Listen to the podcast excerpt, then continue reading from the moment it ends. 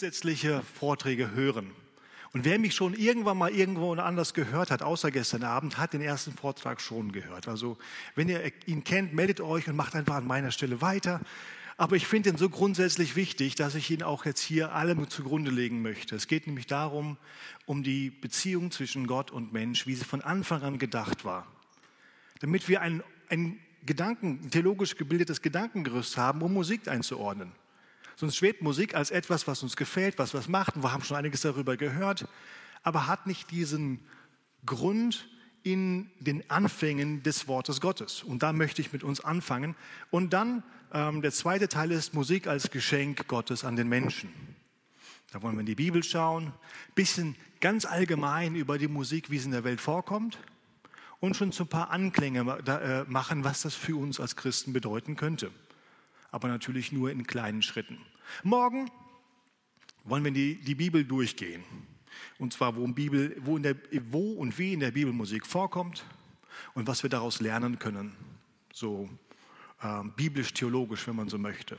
Ja, und da einiges davon nehmen. Von den Liedern lernen, die in der Bibel vorkommen, von den Inhalten und den Kontexten der Musik. Und am letzten Tag, da geht es um uns. Was wir, unsere Verantwortung, wie wir unsere Verantwortung für die Musik und mit der Musik in unserem Leben als Christen dieser Welt wahrnehmen können. Und da geht es für mich ins Eingemachte und für euch wahrscheinlich auch. Da werden wir über Dinge sprechen wie ähm, wirkt Musik und wie gehen wir damit um? Oder wie beurteile ich Musik und was macht es mit mir? Was bedeutet das für mich? Und dann wird es ganz persönlich auch, wie benutze ich, wie verwende ich Musik für mein Leben und gebrauche ich es so, dass Gott in mir und durch mich zu seinen Zielen kommt, weil Musik eine Kraft hat, die unser Leben beeinflusst.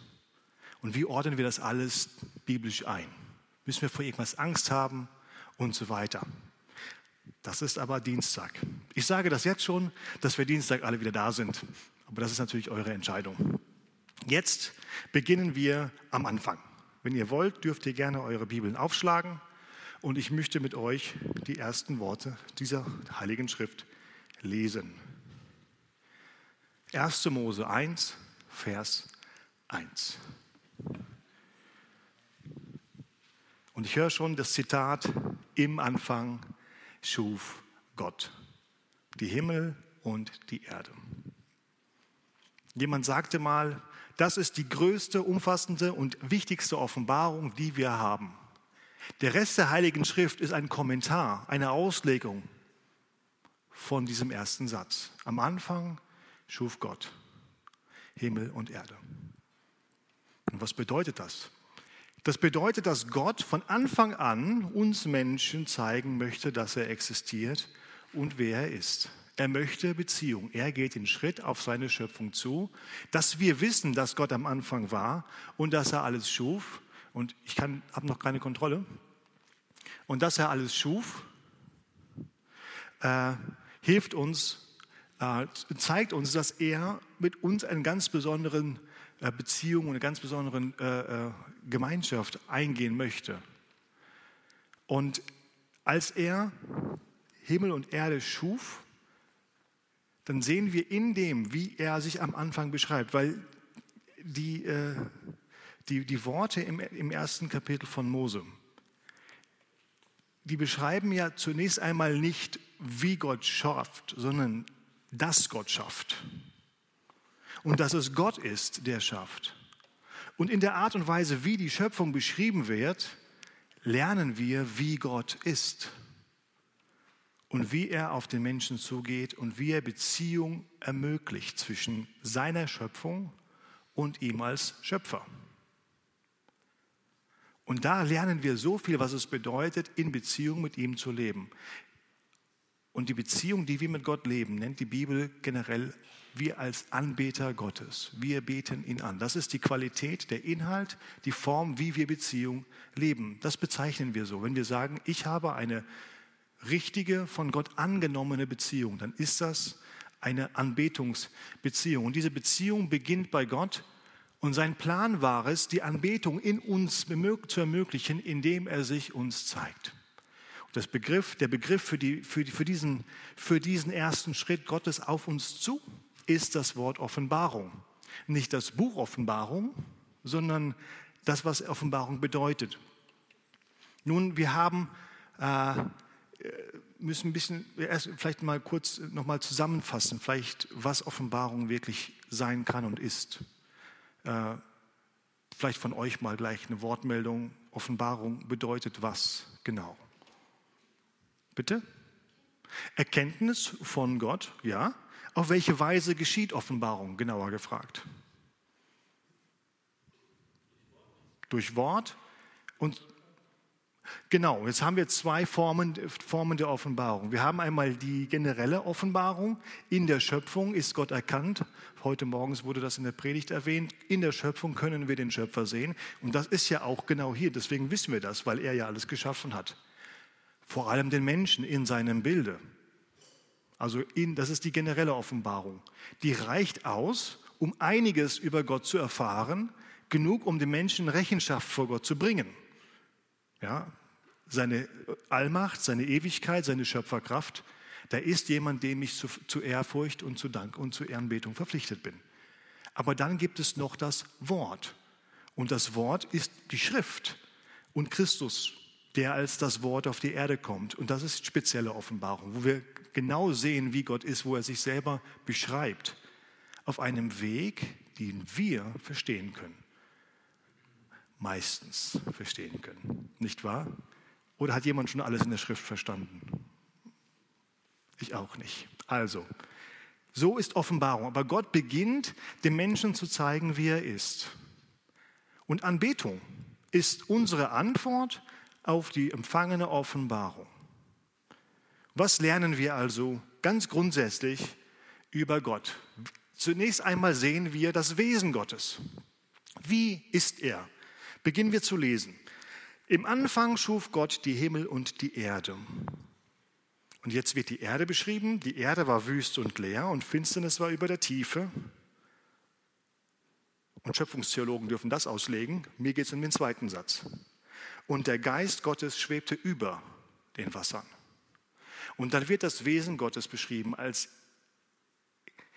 da gibt es das Geschaffene und dann gibt es etwas über dem Geschaffenen. Und das einzige Wort, das das beschreiben kann, ist Geist, etwas nicht Geschaffenes, anders, transzendent, über den Dingen stehen. Gott zeigt, ich stehe, habe ich das da drin? Nein, habe ich nicht drin. Okay. Ich stehe über den Sachen. Ich bin Geist. Ich bin übernatürlich. Ich bin nicht geschaffen. Wir lernen grundsätzlich, Gott ist anders als alles, was er schafft. Oh, wir vergessen das so schnell. Manchmal denken wir, dass Gott oder wir handeln jedenfalls so, als wäre Gott uns gleich, weil er sich jetzt zum Beispiel als Vater, als einer, der Augen hat, als einer, der Hände hat, beschreibt, damit wir verstehen, zu Beginn verstehen, beginnen zu verstehen, wer er wirklich ist. Aber wir müssen von Anfang an festhalten, Gott ist über allem. Und das Wort, das wir von Anfang an dafür bekommen, ist, Gott ist Geist. Das begegnet uns später in der Lehre von Jesus und von Paulus immer wieder. Und das ist so wichtig, gerade wenn wir die Beziehung zwischen uns Geschaffenen und ihm, den Ungeschaffenen, beschreiben wollen, müssen wir erstmal festhalten, er ist über den Dingen. Er ist für uns als natürlich geschaffene Wesen unerreichbar, unvorstellbar.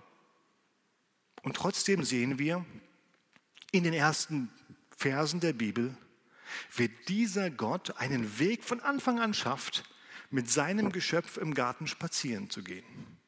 Warum es jetzt spazieren gehen war und nicht irgendwie ein Spiel spielen oder was auch immer, das weiß ich nicht, weil für mich spazieren gehen macht jetzt nicht so viel, obwohl da kann man sich vielleicht besser unterhalten. Ich bin kein Spaziergänger, vielleicht merkt ihr vielleicht. Aber Gott ging mit dem Menschen spazieren. Was zeigt uns das?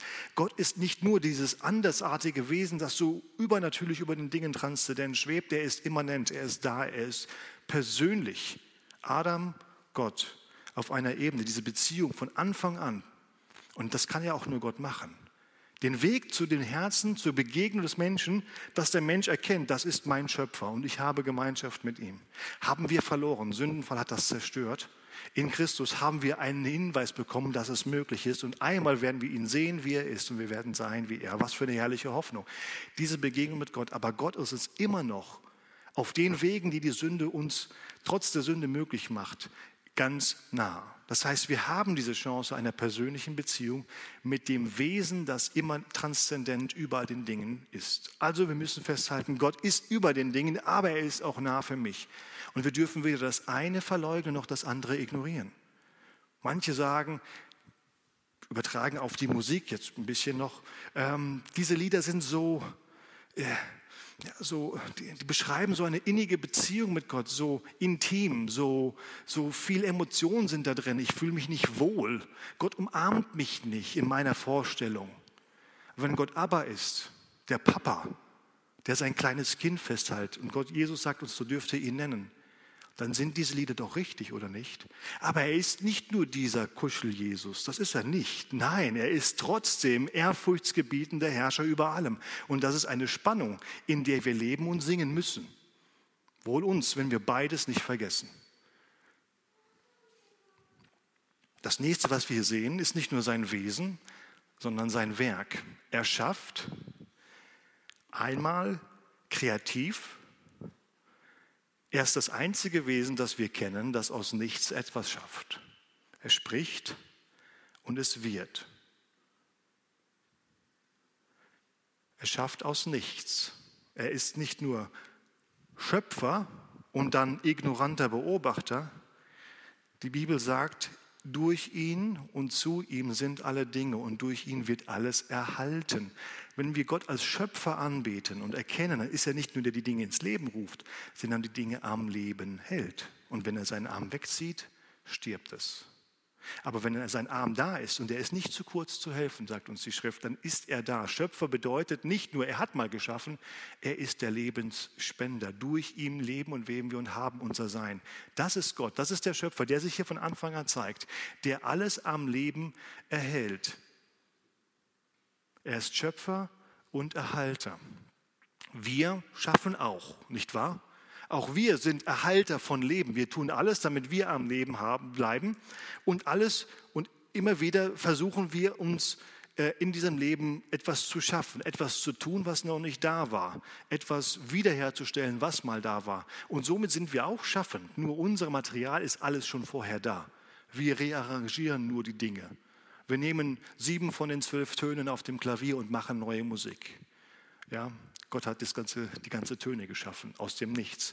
Wir nehmen ein kaputtes Auto und machen das ganz. Gott hat die Materialien dazu geschaffen. Wir sind in seinem Bilde aber oh so viel weniger. Und trotzdem ist das unser Ebenbild. Und Gott sagt uns, wir sollen erhalten. Na, das war ja der erste Auftrag des Menschen, nicht wahr?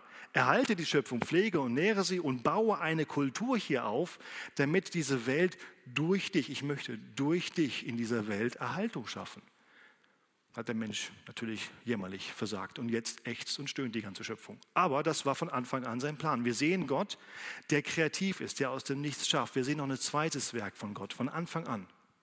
Und das ist das Werk der Erlösung. Das ist der Gott, der eine Beziehung mit dem Menschen schafft. Aber weil Gott Gott ist, hat diese Beziehung gewisse Regeln. Diese Heiligkeit, die Exklusivität Gottes. Ich bin Gott und du nicht. Und viel mehr war am Anfang auch nicht gegeben. Mehr, mehr musste der Mensch auch gar nicht wissen über Gott. Er ist Schöpfer, ich bin Geschöpf. Und genau an dieser Stelle packt der Satan den Menschen und sagt, Gott möchte nicht, dass ihr ihm gleich seid, weil ihr könntet. Das war übrigens der Fall von Satan von Anfang an, nicht wahr? Wo er gesagt hat, ich will mich erheben auf den höchsten Berg, ich will mich auf den Thron Gottes setzen, vielleicht bin ich sogar größer als er. Das war sein Fall. Und die gleiche Masche wendet er beim Menschen an. Gott ist nicht Gott, er sagt nur, dass er ist. Er braucht euch klein, damit er groß sein kann. Was für eine Lüge, nicht wahr? Und deshalb brauchen wir Errettung. Und Gott ist beides. Er ist der Richter er spricht das Urteil über den Menschen, über die Schöpfung, über den Satan. Aber er schafft einen Ausweg für den Menschen. Nicht für den Satan, nicht für die Schöpfung, aber für den Menschen. Nicht wahr? Welche Auswege hat er den Menschen gegeben von Anfang an? Wie sehen wir die rettende, liebende Hand Gottes von Anfang an? Sündenfall kennen wir. Was kam danach? Was war das nächste, was passierte?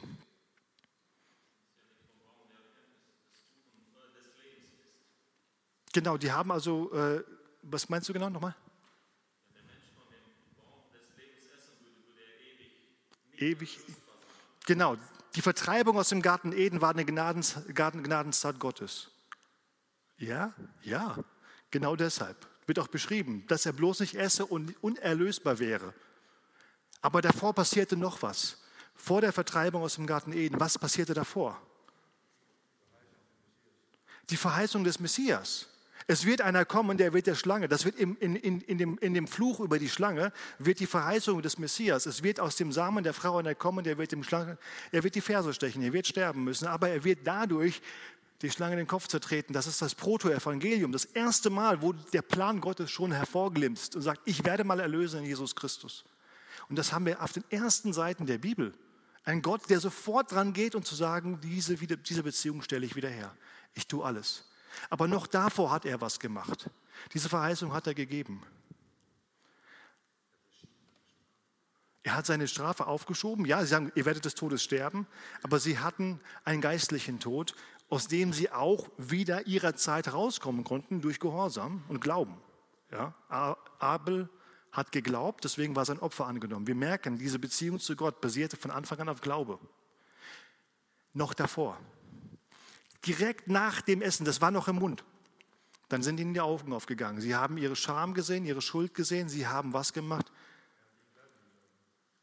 Kleider geschaffen. Quasi, sie haben versucht, ihre eigene Gerechtigkeit mit Feigenblättern zu machen und Gott hat ihnen seine gegeben, als quasi das erste Blutopfer gebracht für die, als Folge der Sünde. Sünde hat immer Folgen. Irgendjemand jemand wird immer leiden. Das war von Anfang an klar. Erlösung braucht Leid, braucht Zorn Gottes, braucht ein Ziel. Jesus war das Lamm, hat das Zorn für uns getragen. Aber da sehen wir auch das Wesen Gottes von Anfang an. Man hat ihnen Kleider gegeben. Noch eine Erlösungstat Gottes kümmert sich um sie. Sie werden überleben. Sie sind nicht mehr im Garten, sie sind jetzt in der rauen Welt. Da brauchen sie Besseres als kratzige Blätter. Gott sucht Beziehung. Sie verstecken sich. Und Gott wo bist du? Von Anfang an. Das Erste, was Gott sagt, wo bist du? Ich will dich wieder. Ich gebe dir jede Chance. Er fragt. Wenn Gott Fragen stellt übrigens, dann ist es nicht, weil er nicht weiß, sondern weil er uns zum Umdenken bringen möchte. Jedes Mal, wenn ihr die Bibel liest, schaut mal rein. Wenn Gott eine Frage stellt, dann will er uns zum Umdenken bringen. Er fragt kein, wo ist dein Bruder? Wusste Gott nicht. Natürlich. Wollte ihm eine Chance geben. Adam, wo bist du? Ich wollte dir eine Chance geben zum Umdenken. Nun, wir kennen die Geschichte. Aber die Tatsache, dass Gott in den Garten zum vereinbarten Zeitpunkt wiederkommt, obwohl er wusste, was passiert war und dem Menschen die Chance gibt und immer wieder gibt, wo bist du? Komm, ich klopfe an, komm, komm. Das ist etwas, was wir von Anfang an sehen. Das ist Teil des Erlösungswerks.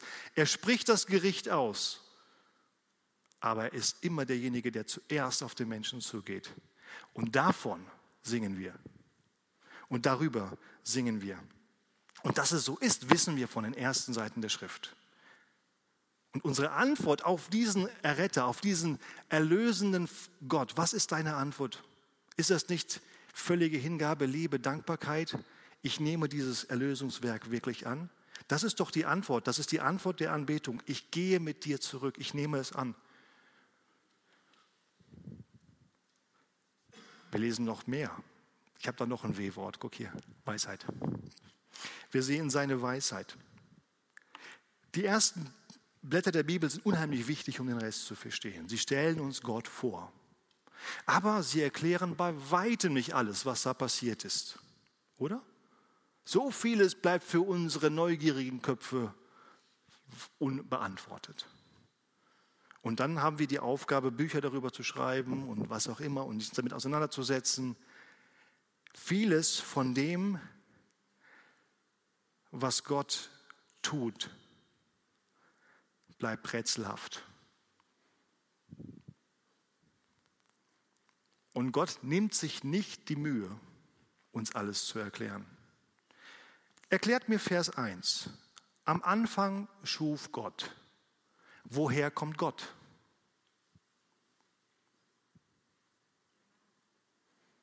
Das Einzige, was wir sagen können, ist, was die Bibel uns sagt. Ich war schon immer da. Erklär mir das mal. Ich frage natürlich, erklär mir die Ewigkeit. Ne? Also wie, als, als ich noch in dem Alter von den Kindern war, kann ich mich erinnern, dass ich mir das vorstellen konnte. Ewigkeit. Ne? Manche haben ganz schreckliche Vorstellungen von Ewigkeit. Sie fallen und fallen und fallen und fallen und fallen und fallen und fallen. Ja? Für mich war das eher, ich fliege, ich fliege, fliege, fliege, fliege. War eine schöne Sache. Nur, dann bin ich am letzten Stern vorbei, dann geht es immer noch weiter. Und irgendwann dreht der Kopf durch. Das ist aber nicht die Ewigkeit Gottes. Das ist die Ewigkeit, die wir als Menschen haben. Wir haben einen Beginn und wir haben eine Ewigkeit vor uns. Das ist unsere für die Ewigkeit geschaffene Existenz. Gott ist aber ohne Ende und ohne Anfang. Erklär mir das mal. Da sind wir raus. Und ich glaube, die Bibel und unsere menschliche Sprache, ja unser geschaffenes Gehirn hat einfach nicht die Kapazität, das jetzt zu begreifen. Aber es wird vielleicht eines der ersten Dinge sein, die wir verstehen. Denn die Ewigkeit Gottes ist seine Herrlichkeit und das definiert vieles von alles von dem, was er ist. Und um das zu begreifen, dann erkennen wir vieles über Gott. Aber Gott sagt uns einige Dinge, die uns einfach zu groß sind. Haben der Psalmisten schon gesagt. Psalm 139, 17 zum Beispiel schreibt dieser Psalmist, äh, wie überwältigend sind deine Gedanken für mich, o oh Gott. Amen. Amen. Es ist so unfassbar, sie sind, sie sind so unfassbar viele. Sie sind zahlreicher als der Sand am Meer, wollte ich sie alle zählen, ich käme nie zum Ende. Der macht sich nicht mal die Mühe, den Inhalt der Gedanken zu verstehen, der kommt mit der Zahl schon nicht mehr klar. Gott ist überwältigend groß. Gott sagt auch, vieles, was der Herr tut, bleibt uns verborgen. 5. Mose 29, 29. Was für ein tröstlicher Vers. Vieles, was der Herr, unser Gott tut, bleibt uns verborgen. Und das ist der Anspruch. Die Beziehung mit Gott basiert nicht auf völliger gegenseitiger Erkenntnis. Er erkennt uns, aber wir erkennen ihn nicht ganz. Es braucht dieses Maß an Glauben und Vertrauen. Von dem, was du von mir gesehen hast, glaube an meine Güte, auch wenn du nicht alles verstehst. Und das ist ja auch einfach die Hoffnung, dass wir nicht dann erst das Leid und die Schwere und die Unwegsamkeiten und die Zweifel dieser Welt überwinden können, wenn wir sie verstanden haben, sondern wir überwinden den Zweifel und die Unwegsamkeiten und die, und die, die Schwere dieser Welt, wenn wir Gott verstanden haben. Gottes Antwort auf das, auf das Leid ist keine Erklärung, sondern Offenbarung. Schaut Hiob an, nicht wahr? Hiob klagt Gott nach menschlichem Ermessen sogar rechtmäßig an. Das, was ihn getroffen hat, war nach seinem Wesen ungerecht. Und Gott hilft ihm zu verstehen, was mit ihm passiert indem er genau erklärt, wie gerecht Gott doch mit ihm gehandelt hat. Nicht mal, nicht ganz, hm. hat gesagt, wo warst du?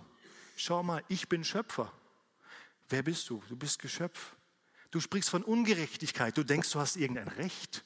Weil nur wenn du ein Recht hättest, einen Rechtsanspruch auf Gott, dann kann dir Ungerechtigkeit entstehen. Du hast nicht mal einen Rechtsanspruch. Versuch mal mit mir ins Gericht zu gehen. Du hast nichts in der Hand. Du bist mein Geschöpf. Und hat das Hiob erschreckt? Nein. Das hat Hiob demütig und froh gemacht. Er hat Gott. Früher habe ich von dir nur von Hören sagen verstanden. Jetzt habe ich dich gesehen. Jetzt habe ich dich verstanden.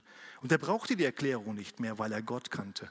Und das ist seine Antwort, auch ganz am Anfang. Wir sehen es, Gott erklärt nicht alles, aber Gott zeigt sich selbst. Und somit können wir einander auch durch die, durch die Unwegsamkeiten des Lebens und durch die vielen unbeantworteten Fragen dieser Welt hindurch vertrauen, weil er sich selber zeigt. Und das ist die Art und Weise, wie er uns zu sich nimmt und wie er sich zu und dazu, dazu dürfen wir einladen. Das ist die Antwort auf, auf das, äh, auf die Erkenntnis Gottes. Wir vertrauen ihm, auch wenn wir nicht alles verstehen. Denn der gleiche Psalmist, der in Psalm 139, 17 staunt über die Zahl, der, die Zahl seiner Gedanken, schreibt in Vers 14 folgende Worte. Herr, ich danke dir dafür, dass du mich so wunderbar und einzigartig gemacht hast. Großartig ist alles, was du geschaffen hast. Das erkenne ich. Also gibt es Dinge in diesem Leben, die wir von Gott erkennen können. Und wo hat er hingeschaut? Auf sich, wie er geschaffen ist, und auf alles, das Gott geschaffen hat. Und er geht zurück auf diese generelle Offenbarung. Er versteht mir genau, was Gott will. Seine Gedanken sind ihm zu groß, aber er erkennt Gott in dem, was geschaffen ist und wie er selbst geschaffen ist. Und sagt, das erkenne ich. Wunderbar bist du, Herr. Und das tröstet ihn wieder. Für uns übertragen. Gott offenbart nicht alles. Aber was er offenbart, reicht, weil er der weise Vater ist, der seinem Kind nur das gibt, was das Kind auch wirklich in dem Moment braucht. Und dann sagt, vertraue mir. Vieles, was daher, 5. Mose 29, 29, ich habe den nämlich nicht ganz zu Ende gelesen. Der erste Teil ist dieser. Vieles, was der Herr unser Gott tut, bleibt uns verborgen. Doch was er von uns erwartet, hat er uns eindeutig mitgeteilt. Was er von uns erwartet, das hat er uns eindeutig mitgeteilt. Und zwar, er hat uns seine Gebote gegeben, die in diesem Gesetzbuch, Mose hält das Gesetzbuch vor dem Volk hoch, aufgeschrieben sind. Ihnen sollen wir, der hat draufgehauen, ne, und unsere Nachkommen für alle Zeiten gehorchen. So als Prediger, so Spurgeon-mäßig. Ne? Könnt ihr das vorstellen? So war das. Wir wissen nicht alles, Volks, aber hier, was wir wissen müssen, steht hier. Wollen wir und unsere Nachkommen vor alle Zeit gehorchen. Und so ist es. Die Weisheit Gottes weiß, was wir brauchen und unsere Antwort auf die Weisheit Gottes, Gehorsam. Ein drittes, vielleicht für mich das Wesentlichste der Aspekte, die wir hier in der, in der Schöpfung sehen. Das zeigt seinen Wert, seine Würde.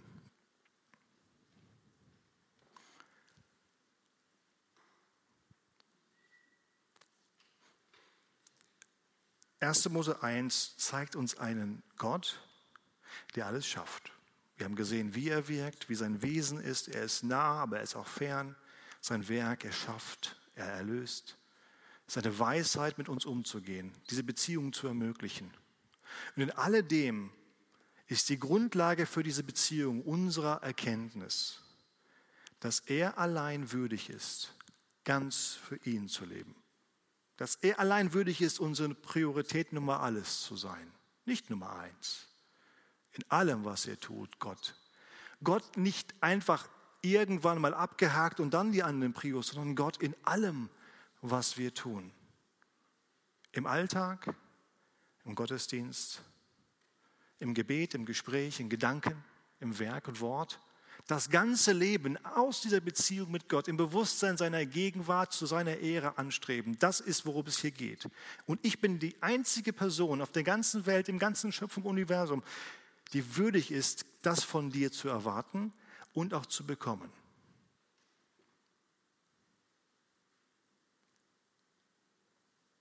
Wir reden hier von der Exklusivität Gottes. Gott ist Gott und wir nicht. Und dann kommt auf einmal der Teufel und sagt, ihr werdet sein wie Gott. Gott ist nicht so, wie er sagt, dass er ist. Und dieser Gedanke hat sich bei uns in unser genetisches Gedächtnis, wenn es sowas gibt, eingebohrt. Und den Zweifel, wenn wir jetzt mal ganz ehrlich in unser Herz schauen, tragen wir alle auch.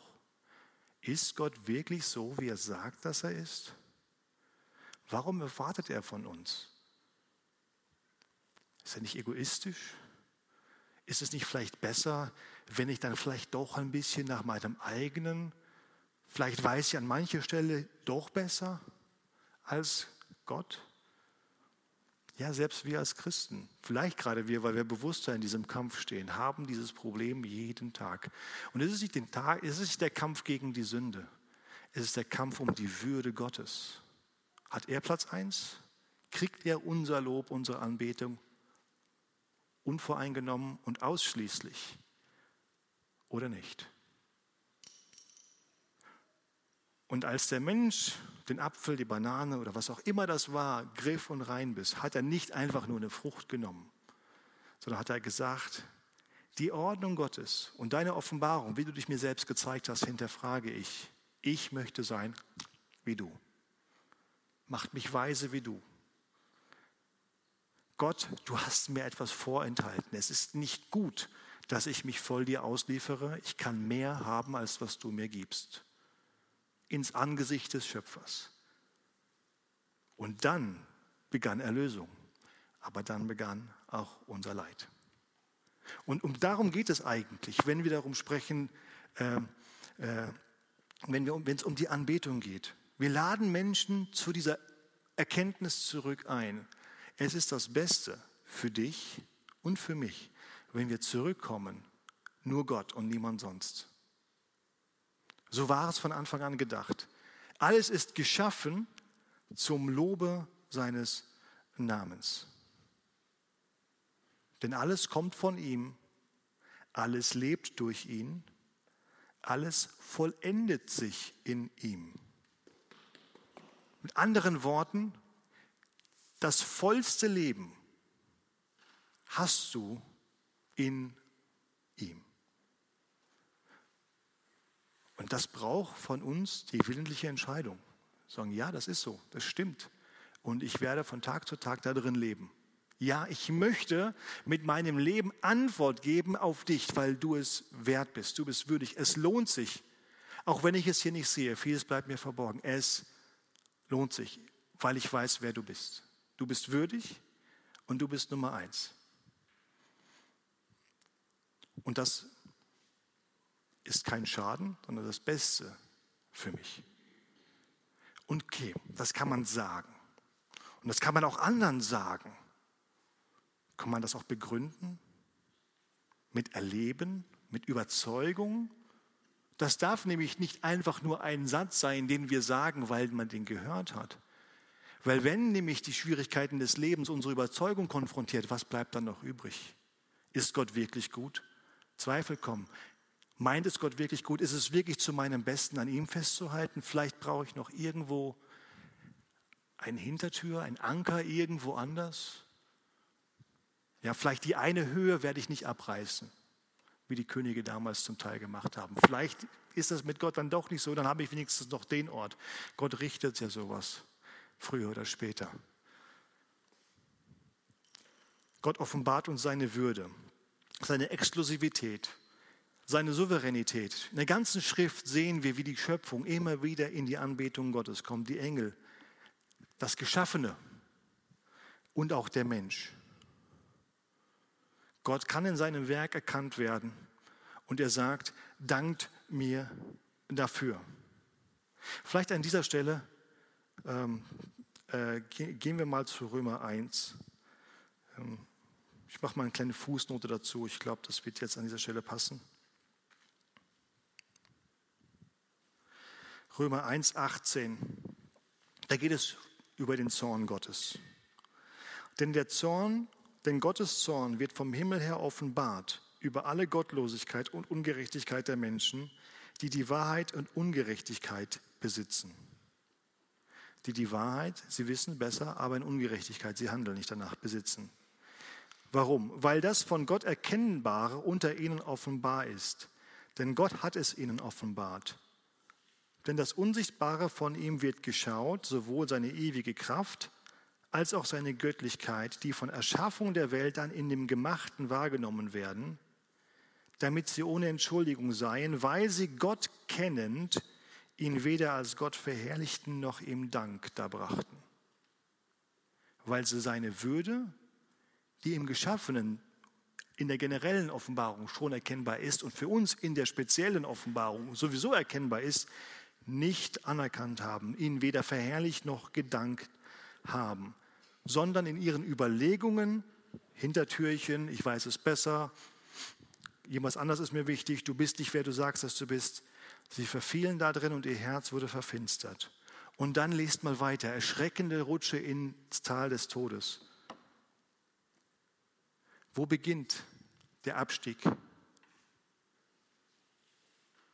Im verweigerten Dank, in der nicht gegebenen Verherrlichung. Ich möchte das Bild von heute Morgen nochmal nutzen. Wir alle tragen unsere Hände eine Schüssel voll Ehre. Wir haben Ehre in den Händen und die werden wir jemandem geben. Und Gott sagt, gib sie mir. Das ist die einzige Investition, die in der Ewigkeit Dividende hat. Alles andere wird euch pleite machen. Und das ist genau das, wovon er spricht. Gib mir die Ehre. Das ist das Einzige, was euch wirklich in die Ewigkeit bringt und was euch heute schon erfüllt. Und jetzt denkt mal daran, was jeden Sonntag die Leute, die uns im Lobpreis anleiten, machen. Sie sagen uns, verherrliche Gott, danke ihm, rutscht nicht aus. Das ist Prävention auf dem höchsten Niveau. Wenn wir erkennen, wer Gott ist und dann auch noch die Sprache, die Lieder bekommen, ihm die Ehre zu geben, das von Herzen zu tun, ihm Dank auszusprechen, dann ist das genau die Verhinderung von Römer 1, 8, äh, 22. Was für eine wichtige Aufgabe, was für eine hochgeistliche, seelsorgerliche Aufgabe. Wenn wir da nicht versagen, das Lob Gottes beständig unter uns in Lied und auch in Wort und in Gebet und in den Gemeinschaften, in unseren Gesprächen, aber auch durch die Lieder hochzuhalten, ich meine, wären nicht die Seelsorgeräume ein bisschen leerer? Natürlich liegt es nicht nur daran, die richtigen Lieder zu singen, weil Lob muss jeder selber von Herzen aussprechen. Aber wir dürfen die Einladung dazu aussprechen. Wir dürfen dafür den Raum schaffen. Und das ist ja ein wunderbarer Dienst. Das ist doch eine wunderbare Sache. Das ist eine heilige Sache. Das ist eine große Pflicht. Und eines der Gründe, warum ich glaube, dass Gott uns die Musik geschenkt hat, damit wir immer wieder erinnert werden. Erinnert euch an mich, erinnert euch an mich, erinnert euch an das Lob. Ich bin es wert. Antwortet auf diese Erkenntnis mit eurem Lobgesang. Das Lob ist kein möglicher Zusatz, nachdem man alles andere Geistliche gemacht hat. Wir sehen, es ist im Kern des Evangeliums. Es ist das, was uns in der Beziehung zu Gott hält. Weil die Beziehung zu Gott ist von ihm durch Erlösung ermöglicht, aber durch unser Leb, Lob. Und wie wir gleich sehen werden, noch durch eine, eine andere, einige andere Eigenschaften wird diese Beziehung reich. Gott beschenkt uns mit sich selbst und wir antworten in unserem Leben. Und somit möchte ich zum Anfang diese Definition ableiten. Anbetung ist Antwort auf Gottes Offenbarung. Sie beginnt bei Gott, sie kommt von Gott. Er zeigt uns, wer er ist. Und dann beten wir ihn an. Nicht unsere Werke, nicht das, was wir tun, initiiert Gott. Das ist Religion. Ich versuche irgendwas zu tun, um ihm gnädig zu stimmen, damit er auf mich reagiert. Handeln wir manchmal so mit Gott, als ob wir versuchen, bei ihm was zu verdienen? Nein, er hat zuerst gezeigt und wir antworten auf ihn. Lasst unsere Gottesdienste diesen Dialog auch wieder reflektieren, was Gott zu uns verheißt und wie wir darauf reagieren. Wir reagieren auf seine, auf seine Offenbarung. Anbetung ist aber auch immer mit dem Blick auf ihn und nicht auf uns. Gott beschenkt uns, ich freue mich und ich gebe es zurück an ihn und ich lebe für ihn. Es ist nicht für mich, es ist nicht für meine Vorlieben, es ist nicht für meine Gefühle und meine Erlebnisse. Die sind zweitrangig. Es geht zuerst für ihn. Es ist alles für Gott. Aber weil es für Gott ist, muss es auch ihm entsprechen. Es muss ihm entsprechen. Ich illustriere mal mit einem Beispiel in eine andere Richtung.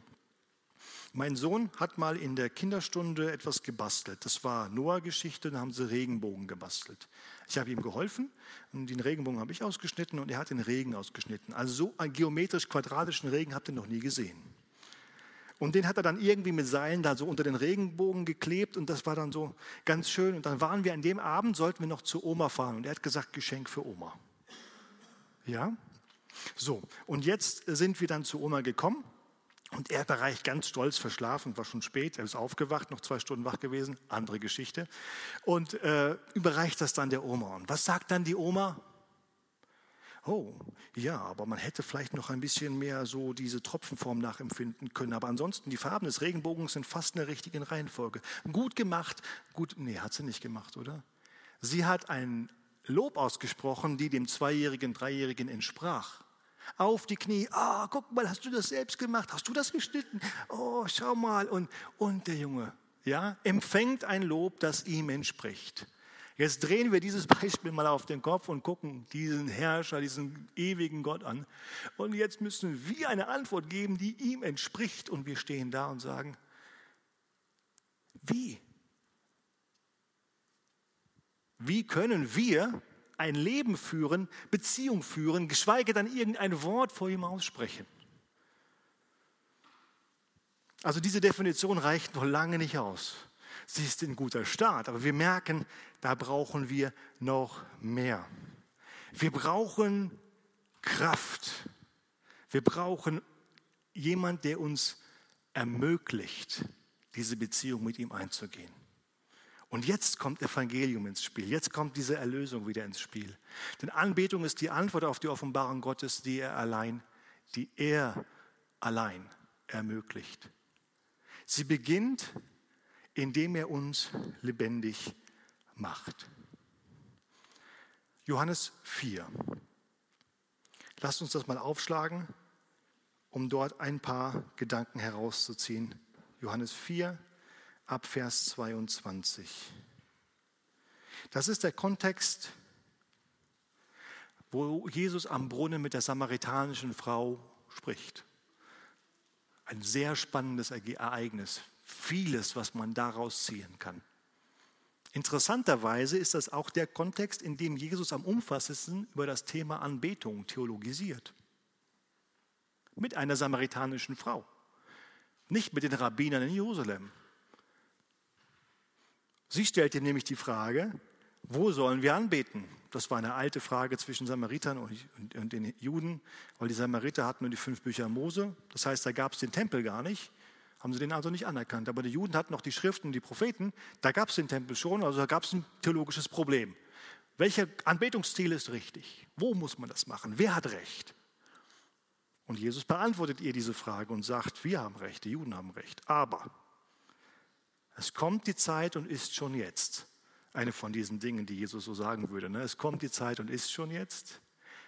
Da werden die wahrhaftigen Anbeter, Vers 23, den Vater und Geist und Wahrheit anbeten. Denn auch der Vater sucht solche als seine Anbeter. Was sagt Jesus hier? Er erklärt das gleich im Vers 24. Gott ist Geist und die ihn anbeten müssen in Geist und Wahrheit anbeten. Und der Geist Gottes schwebte über den Wassern. Dieser große fundamentale Unterschied.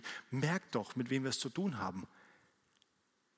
Im Vergleich zu der Größe Gottes macht der Platz nicht den Unterschied, sondern wie wir vor ihn treten. Gott ist Geist und die ihn anbeten, sollen ihn Geist und Wahrheit anbeten.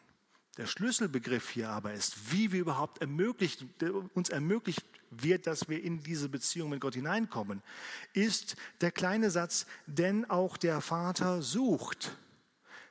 Da ist Gott schon wieder auf der Suche. Adam, wo bist du?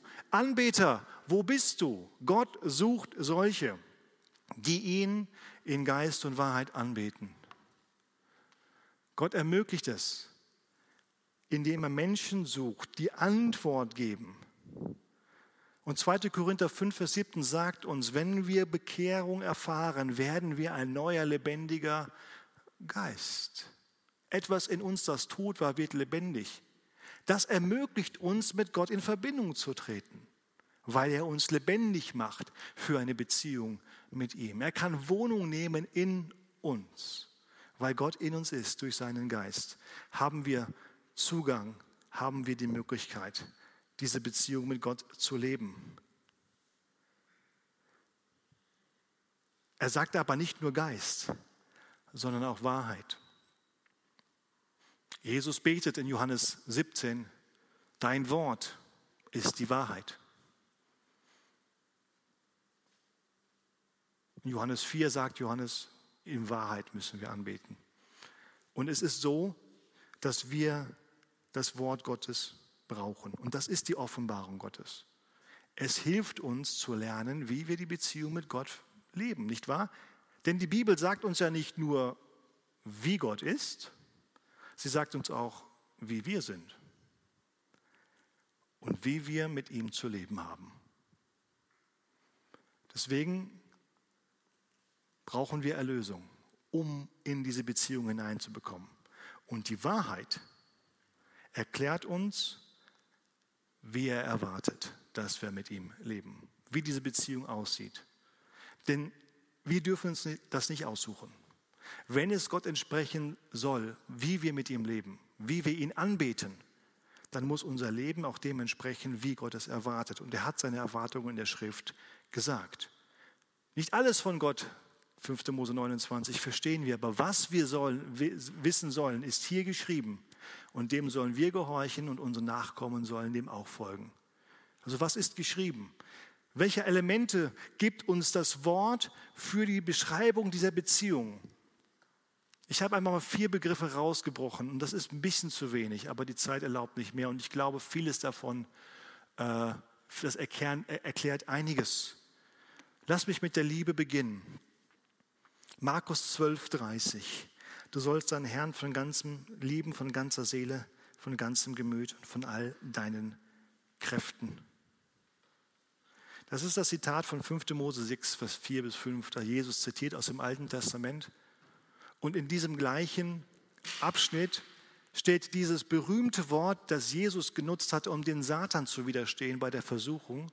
Du sollst den Herrn, deinen Gott, lieben und ihm allein sollst du dienen oder fürchten. Und Jesus übersetzt, dem Herrn, deinen Gott sollst du lieben und ihn allein sollst du anbeten. Und so sehen wir, was unsere Beziehung zu Gott zuerst mal erfüllt, ist die Liebe zu ihm, dem obersten Gebot. Und Anbetung mit anderen Worten ist, wie wir Gott lieben. Das, was wir tun, was wir denken, wie wir handeln, aus der Liebe zu Gott. Das ist die Beschreibung von Anbetung. Gott möchte Anbeter, die in Geist und Wahrheit anbeten. Lasst uns vom Wort Gottes leiten. Was schreibt er sonst? Du sollst dem Herrn deinen Gott anbeten und ihm allein sollst du dienen. Paulus begreift dieses Bild auf und sagt, wir alle sind Knechte. Ja, Sklaven ist der eigentliche Begriff, nicht nur Knechte, Sklaven. Und wir sind Sklaven der Sünde, aber Gott hat einen Preis für uns bezahlt. Jesus hat einen Preis für uns bezahlt. Und dann sind wir jetzt nicht frei gekauft, sondern nur frei von der Sünde gekauft. Wir haben einen Herrschaftswechsel. Wir sind jetzt unter der Herrschaft Gottes, nicht mehr unter der Sünde. Und dort sind wir eingesetzt als Diener Gottes und erhöht auf den Stand von Söhnen und mit der Perspektive in den Himmel mit ihm gemeinsam zu herrschen. Das ist unsere Hoffnung. Aber jetzt sind wir hier auf der Erde treue Diener und daran werden wir gemessen. Also unsere Beziehung zu Gott hier ist nicht einfach nur ein in sich gekehrtes auf dem, im Wald sitzen und einfach Gemeinschaft mit Gott pflegen, in welcher Art auch Weise, sondern aktiv Hände in den Boden oder auf die Straße rausgehen, tun, die Gaben, die Gott hineinfließen lässt, auch hinauszutragen. Wir sind ein Brief vor der Welt gelesen und am Dienst für Gott werden wir erkannt als welchen, die wir, wem wir herrsch, welchem Herrscher wir dienen. Ehrfurcht. 5. Mose 6, Vers 13. Du sollst deinen Herrn Gott fürchten und ihm dienen. Fürchten und ihm dienen. Diese Grundhaltung der Ehrfurcht. Nie, nie vergessen, dass wir einen, welches, welches Wesen Gott hat, transzendent und immanent. Allein der Gedanke, wenn wir die Schöpfung schauen, in die Ewigkeit schauen und was wir alles am Anfang dieses Vortrags geredet haben, wenn wir daran denken, wie Gott ist, dann muss das, dann darf das bei uns ein heiliges Erschrecken über diesen Herrn und Gott hervorrufen. Daran ist offenbart der Zorn über alle Ungerechtigkeit, der Zorn Gottes, der darf uns ruhig erschrecken, auch in den Gehorsam erschrecken. Das ist nichts Schlechtes. Mich hat die Angst vor der Entrückung zu Christus gebracht, Gott sei Dank. Ja, das lasse ich mir auch nicht schlecht reden.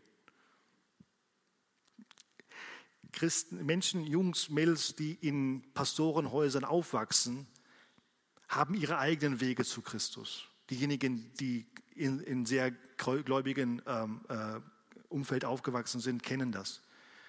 Und oft höre ich jedenfalls so, ist es sehr so die Angst, nicht mitzukommen, weil man theologisch schon so weit ist, dass man die Entrückung wirklich anwenden kann auf das eigene Leben und sagen, okay, wenn der Moment jetzt wäre, wäre ich noch hier, aber ja, und das erschreckt, das macht Angst. Ist das falsch? Das ist Ehrfurcht. Das ist, denn man geht dahin, wo die Lösung ist. Am Ende hat Gott jeden seinen Weg. Fußnote wieder zu. Ehrfurcht. Die Ehrfurcht vor Gott. An anderer Stelle ist, äh, ich habe die Erkenntnis da reingeschrieben, weil das vielleicht meine Sprache ist, wie ich von Gott immer wieder begeistert bin. Ähm, Paulus ist mir da ein großes Vorbild. Wenn ihr mal seine Briefe liest, nach den dicksten Theologie bricht sein Lobpreis aus.